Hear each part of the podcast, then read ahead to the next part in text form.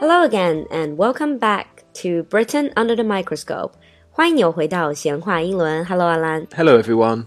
So, Alan, what are we going to talk about today? Well, today we're going to talk a little bit about the history of English. That sounds like a huge topic.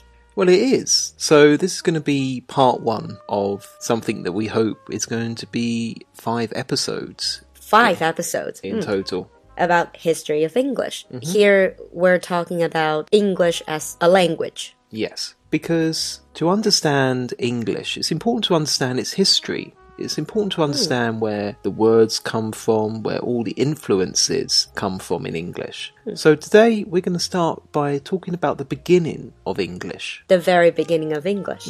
I always wondered, English is such a world language now. There's huge number of people who can speak English and use English to communicate.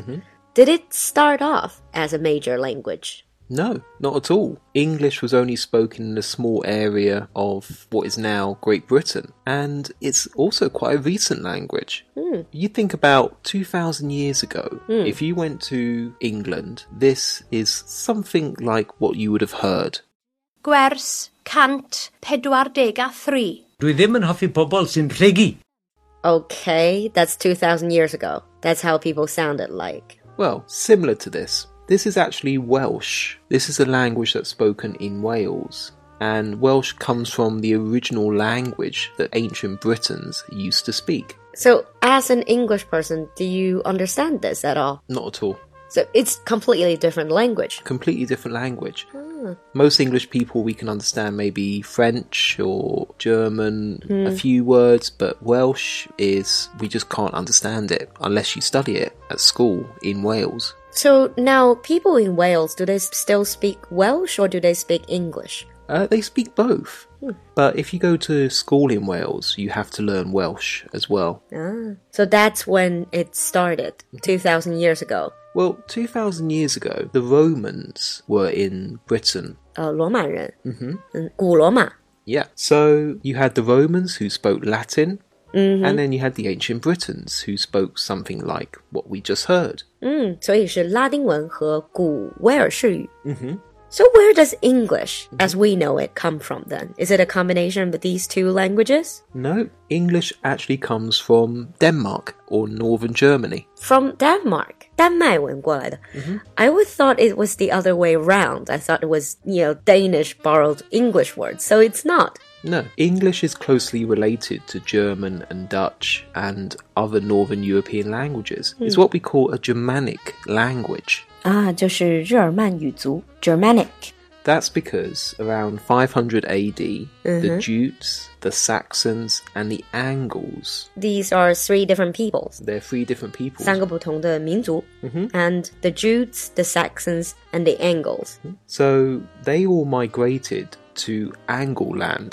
Angleland, the Angles. Yeah, which became. England. There you go. Ah, Angleland or England. And that was in That was around 500 AD.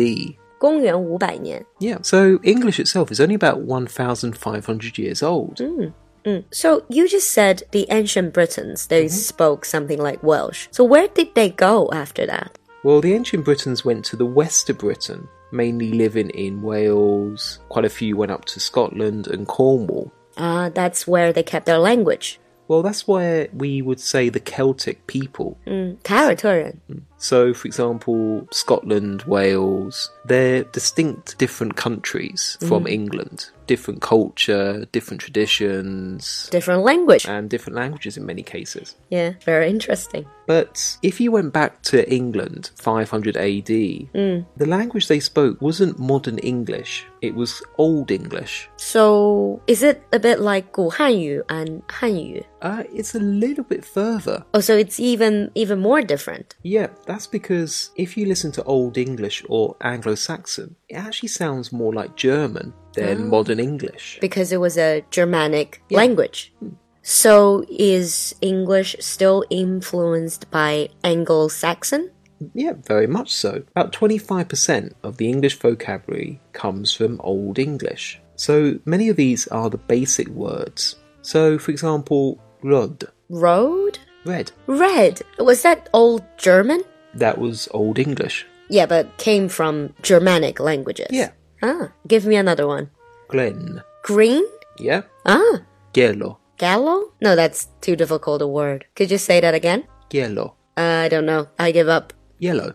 Yellow. So it, do- but it doesn't have a yet sound. It has a g sound. Yellow. And mother, Model? mother, Mother. Okay. father. Well, father. Yeah. So that's what Old English sounded like. Yeah.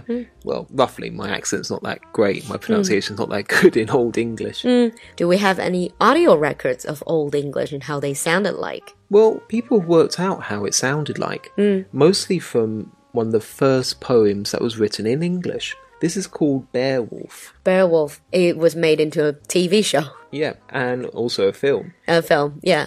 So let's have a listen to a little clip from Beowulf. See how much you can understand. And that's in Old English. This is in Old English. Okay. We gardena in jerdagum felkynninge thrumjefrunon, huta edelingas ellen fremedon. I'm sorry, but that doesn't sound like anything even remotely related to English. Sounds more like German. I can hear words like König, like king, I Yeah. assume. Yeah. So it doesn't sound like modern English at all. No, the pronunciation is completely changed, but if you see it written, you might be able to understand one or two words. So why has it changed? Why don't people sound like that anymore? Well, that's what we're going to talk about in the next lesson. Ah, so that's a cliffhanger.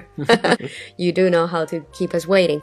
So, in the next episode, we're going to talk a little bit about how this language changed and how it became more recognizable. Mm, especially if you think of the modern day English, modern English, it has a lot of words from French.